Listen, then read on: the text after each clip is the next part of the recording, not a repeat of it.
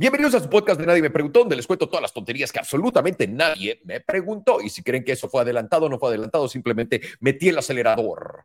El día de hoy quiero platicar con ustedes del fin de la clase media y de dónde viene y por qué esta vez es diferente todo lo que estamos viendo. ¿Por qué? Déjenme les doy tantito de contexto en esta ocasión. Normalmente a través de ciclos económicos, y digamos que un ciclo económico empieza o termina con una recesión, ¿no?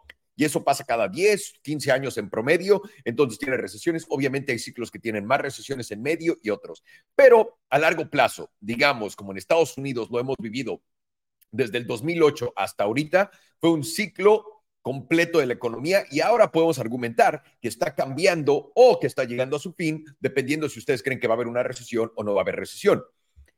Cuando normalmente acaba un ciclo, empieza otro. Y cuando empieza otro ciclo, la clase media y la clase baja normalmente tienen chance de recuperarse, junto con los ricos. Porque recuerden, en el 2008 vimos como gran, una gran cantidad de personas que tenían propiedades, que tenían eh, acciones, compañías gigantescas, quebraron y se quedaron con nada. Pero esta vez es completamente diferente lo que estamos viendo. Esta vez estamos viendo algo que en mi opinión no va a dejar que la clase media ni la baja puedan salir adelante en el promedio que hemos visto últimamente, donde pueden comprarse casas, donde pueden eh, empezar a trabajar buscando ese sueño americano, persiguiendo el famosísimo sueño americano que su tío Salvo está viviendo completamente. Eso está a punto de desaparecer y déjenme les cuento el por qué.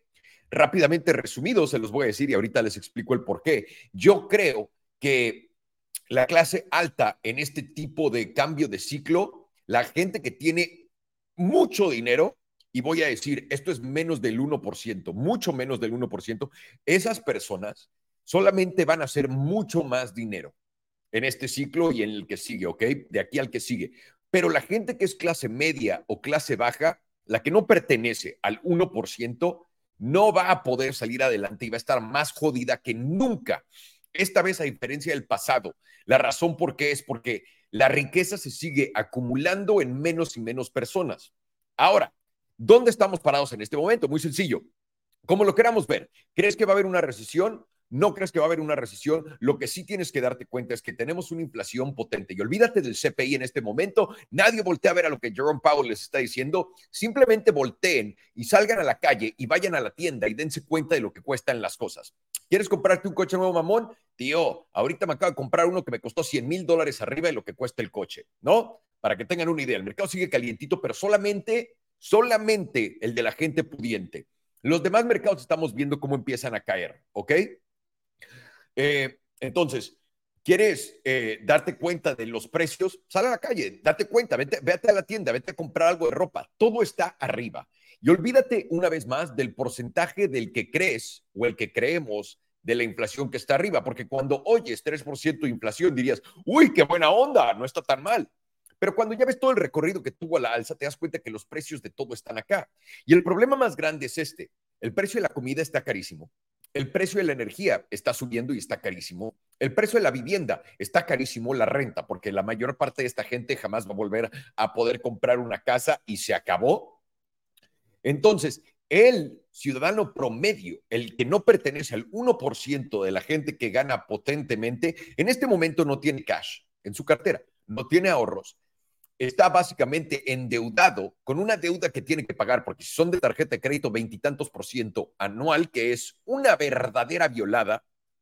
Si compraron un coche, están pagando un porcentaje y una cantidad enorme de intereses que nunca van a poder bajar o dejar de pagar y que va a seguir en el futuro. Entonces, ¿cómo es que este ciclo no se va a reacomodar como lo normal? Muy sencillo esta vez, y estamos viendo la tendencia, es como lo que les he platicado todo el tiempo, de que en el futuro, en la película de Demolition Man, El Demoledor, con, con Sylvester Stallone y Wesley Snipes, hasta lo voy a decir así, en esa película todos los restaurantes se vuelven Taco Bell.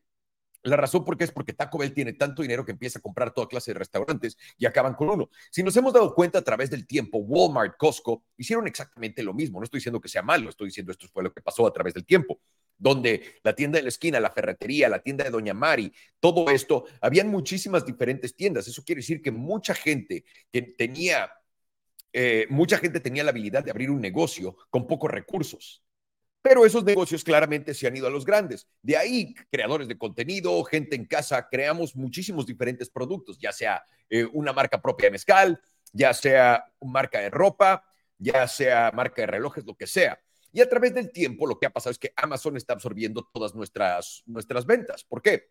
Porque todo el mundo ya se pregunta, ¿por qué mierdas esta empresa tan chiquita que solamente tiene a dos pendejos trabajando en ella no me puede mandar un producto y que me llegue a mi casa el mismo día o al día siguiente como Amazon? Y también no quiero que me cobren por el envío. ¿Qué está pasando?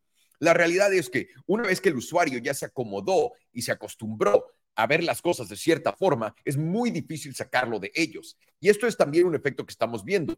Amazon se está volviendo más grande, absorbiendo todos los negocios chicos, lo mismo que pasó con Walmart en, la, en el mundo real con todas las tiendas y ferreterías. Ahora, normalmente cuando hay una caída en este fin de ciclo, lo que pasa es que mucha gente con poder adquisitivo potente, gente que pertenece en el 1%, normalmente también ve el madrazo y ellos tienen que bajar su estilo de vida y ellos tienen que, no todos, pero una gran parte de ellos tenían una vez más que recuperarse y volver a salir adelante. Pero en este punto no existe eso.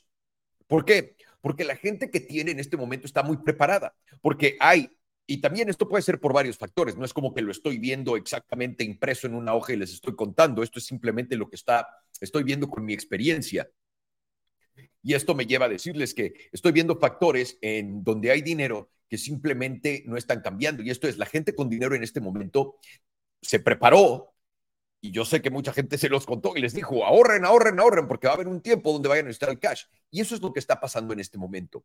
Esas personas tienen demasiado cash y ahorita lo que estamos viendo es como una transición de riqueza potente de todos a este 1%. Dame ejemplos, Alejandro, muy sencillo. Hay gente en estos momentos, una tercera parte de todas las compras de las casas en Estados Unidos se están haciendo en cash. En cash, bárbaros. Esto quiere decir que la gente rica no está dejando de comprar casas. La gente que no tiene tiene que bajar los precios de su casa para que esta gente rica venga y se las compre. La gente rica está absorbiendo todos estos bienes que suben de precio a través del tiempo. La gente rica en este momento no tiene que vender sus coches megamamones. La gente rica sigue comprándolos en lo que están bajando de precio, por lo que ese sector por sí mismo, el de lujo, sigue creciendo. Todos los sectores de lujo no son iguales, porque hay sectores de lujo como el que habíamos platicado antes, el de los relojes, el de las playeras de 300 dólares y pendejadas que todo el mundo compra, que Literalmente, 66% de su clientela es gente que no tiene dinero. Todos esos precios están bajando porque hubo una creación exponencial de todos estos productos porque todo el mundo tenía dinero fácil. Y eso pone a esa gente, le quitó todos sus ahorros, todo esto se fue a muy pocas manos y todas estas muy pocas manos en este momento tienen demasiado cash. Al lado viendo al mercado, no entrando al mercado de ninguna forma, ya sea propiedades, en inversiones en, bolsa, inversiones de compañías, etcétera, y están guardándose todo el cash. ¿Para qué? Para que cuando todo el mundo esté en el ano, tirado en el piso, llorando, ¡ah! haciendo una Neymar, ¿no? ¡Ah! En el piso sufriéndola, todo el mundo venga y entre con cash a comprarlo absolutamente todo. Y esto está pasando desde ya. Lo vemos con las casas, lo estoy experimentando, eh, o bueno, estoy teniendo esta experiencia con lo de los coches, porque me vendieron el coche que acabo de comprar porque lo estoy pagando cash. Porque por alguna razón, la agencia, y normalmente las agencias quieren que financies los coches, porque ellos se llevan un porcentaje. Pero algo está pasando a este punto donde la agencia personalmente me dijo, te vendo este coche a ti solamente si me lo compras en cash. Y esa es una puta realidad gigantesca. Ahora, como les cuento siempre, siempre hay oportunidades grandes en este tipo de situaciones para todo el mundo. Hay oportunidades reducidas para el 99%, pero claro que hay oportunidades aún y esto es lo que quiero platicar, porque esto no es un video para que tengan miedo y, uy, el fin de toda la sociedad y todo. Esto es un video para que se pongan vergas y sepan qué hacer. En estos momentos, la economía de Estados Unidos parece que está proyectando crecimiento. Pero este crecimiento no está completamente reflejado fuera del PIB. Más allá del PIB, si nos podemos saber cuánto dinero Estados Unidos en general está importando o está gastándose en importaciones de productos, estamos en un bajo muy potente. Eso quiere decir que no todo el mundo en Estados Unidos tiene dinero y que no tienen acceso a productos baratos ni tampoco servicios baratos. ¿Ok? En este punto tiene que preguntarse, entonces, ¿qué quiere decir esto? Lo que quiere decir es que hay menos gasto. Lo que quiere decir es que también estás eliminando todos los productos baratos de economías fuera de la de Estados Unidos, sobre todo viendo que hasta México se quiere unir al BRICS. No sé si alguien ya ha tenido la oportunidad de leer eso. México es uno de los países que quiere unirse también al BRICS, que eso literalmente es un gran jaque mate a cualquier precio barato en Estados Unidos. Pero olvidémonos de eso. En este momento es claro, es muy clara esta separación entre Estados Unidos, China y este tipo de economías simplemente porque todos quieren ser el número uno y vámonos a la chingada. ¿Cómo puedes tomar ventaja en este momento de eso? Y esto es donde una vez más vas a necesitar cash o vas a necesitar sacrificar tu tiempo como un puto enfermo, ¿ok? Porque la realidad es, en Estados Unidos no hay servicios baratos, no hay producciones baratas y se va a tratar la próxima década, década y media, de poder, de poder en, mi opinión, esto es mi opinión, de poder encontrar ese balance de producción con precios estables y no tener que pagar hasta aquí. Las personas que puedan abrir negocios en estos momentos, servicios, etcétera, a un precio razonable y aparte que sean eficientes. Esto va a ser muy difícil también, porque recuerden que el americano promedio no quiere trabajar, tiene hueva, quiere quedarse en casa y recibir su chequecito, que es parte de lo que está haciendo las cosas peor. Recuerden que desde la pandemia han estado destruyendo todos los negocios medianos y chicos con las cerraduras e intentando hacer que todo el mundo se agite, se vaya de donde están trabajando y vayan a otro lado o estén de huevones. Por X, Y o Z, también en este momento estamos conectándonos con el punto en la historia donde la inteligencia artificial está a punto de suplir muchísimos trabajos. Pero la buena noticia para todo el mundo que trabaja en el 99% es la siguiente. Por más que la inteligencia artificial esté entrando en este momento, vamos a necesitar robots para poder hacer cambios grandes en industrias potentes. ¿A qué me refiero? Ahorita la inteligencia artificial se va a llevar los trabajos de abogados, contadores, profesionales con altos pagos no, probablemente no tantos científicos, pero sí va a haber mucho, con, sobre todo con los nuevos avances que han tenido con inteligencia artificial, toda la computación que tienen y estas supercomputadoras que están armando. Estamos viendo literalmente cómo todas estas cosas juntas están eliminando trabajos que pagan bien. Porque programadores, desarrolladores, ingenieros, todo esto lo puede crear inteligencia artificial. Lo que no puede todavía inteligencia artificial hacer, porque no tiene hardware, no existe el robot, no existe la persona, es ir a un restaurante y que todo el mundo sea un robot dándote toda la comida. Y yo sé que ya hay McDonald's aquí en Texas que están ofreciendo eso, pero para la gente común no existe eso todavía. Y yo le había dicho a un amigo, por ejemplo, si vamos a poner a Austin, uh, donde yo vivo en este momento, como un ejemplo potente. Aquí no hay restaurantes buenos. Si vienes a la zona donde yo vivo, es una zona donde la gente gasta potentemente, potentemente. Hay casas caras, existe todo, pero no hay restaurantes chingones, no hay donde irte a fumar una juca potente que esté buena, no hay antros, no hay nada, nada. Y si quieres crear algo de esto, te va a costar. Pero a fin de cuentas vas a ser de las únicas personas que tengan un negocio que opera en esta nueva economía, lo que te va a poder ayudar a salir adelante. También, un ejemplo muy pendejo para la gente que todavía tiene menos, que no puede comprar un restaurante. El tío que viene a lavarme los coches a la casa, no, no ve mis videos, me da igual, que es lo bueno. El tío que viene a lavar los, los coches a la casa es un retrasado mental. Un retrasado, o sea, literalmente lo peor que he visto en mi vida de servicio de lavado de coches es ese güey. Pero adivinen qué, no hay nadie más que lo haga. Si vienen aquí a Austin y pueden establecerse como alguien que lave coches, y para crear un negocio alrededor de ello, la van a romper, porque no hay nadie que lave coches correctamente aquí. Y son cosas tan sencillas que faltan en toda la economía gringa, que la economía gringa está intentando implementar en sí mismo y dentro de sí mismo a través del tiempo, que de nuevo, esto puede ser una oportunidad más grande para la gente que tiene dinero. Yo puedo comprar un restaurante ahorita y abrirlo. Si es que yo fuera una verga de restaurantero, no lo soy por lo que no lo estoy tocando. Si yo quisiera abrir un negocio de raps aquí en, en Austin, la destruiría. No hay nadie que lo haga. Nadie. Mínimo nadie famoso, ni nadie que lo haga bien, ni nadie que diga, todo el mundo me lo recomienda. Nadie. Otra cosa en la que podría hacer dinero. Restaurantes, se los he dicho mil veces. Lugares para irte a fumar una buena juca. No hay nada de esto aquí. Y no es un problema único de Austin. ¿Saben cuántos restaurantes y cuántos diferentes servicios cerraron alrededor de todo Estados Unidos porque la gente se fue de un lado a otro y están intentando hacer una cosa nueva o que el gobierno les dio un cheque y ya? He aquí la oportunidad del siglo para aquellos que pueden esclavizarse por la próxima década para salir adelante.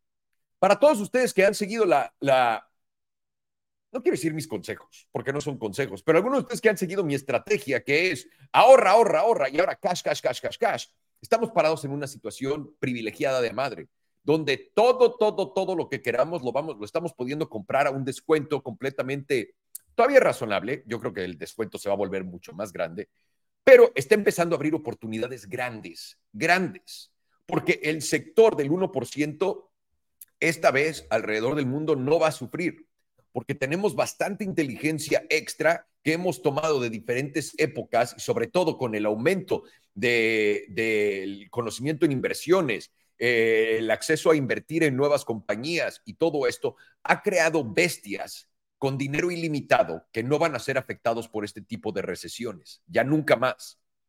Y aquí es donde yo digo, ojo a todos ustedes, porque aquí hay oportunidades, pero muchos, muchos, muchos, una gran parte va a perder en grande. ¿Ok? Por lo que quiero solamente poner esto enfrente de todos ustedes, quiero que lo pensemos bien y que entendamos por qué está pasando lo que está pasando y qué exactamente es eso. Es una transición potente en Estados Unidos de trabajar con el resto del mundo, con China, para que nos den descuentos, a una economía, una economía local y esta economía local tiene que crecer. Y estos son, lo Chacuán que les había dicho hace rato, esta inflación va a durar años por esto, aunque si hay una recesión muy potente, nos va a ayudar con los precios y con todo eso. Pero de aquí a que llegue la recesión, puede ser mañana, puede ser en un año, puede ser en dos años, porque la capacidad de compra y de adquisición que tiene el 1% es absolutamente brutal esta vez. Y todo esto junto nos está llevando a, en Estados Unidos tenemos que crear nuevos negocios, necesitamos a nuevos trabajadores, necesitamos a nuevas personas que proveen servicios. Y la cosa es, tú tienes que ser uno de los que entran en este campo en este momento ya. Y ahora es el momento cuando más gente se va a friquear y va a decir, güey, no es el momento de abrir un negocio en una recesión, es cuando menos dinero tiene la gente. Esta vez es diferente porque esta vez el modelo de Estados Unidos, por primera vez desde los 40, no 50, está cambiando.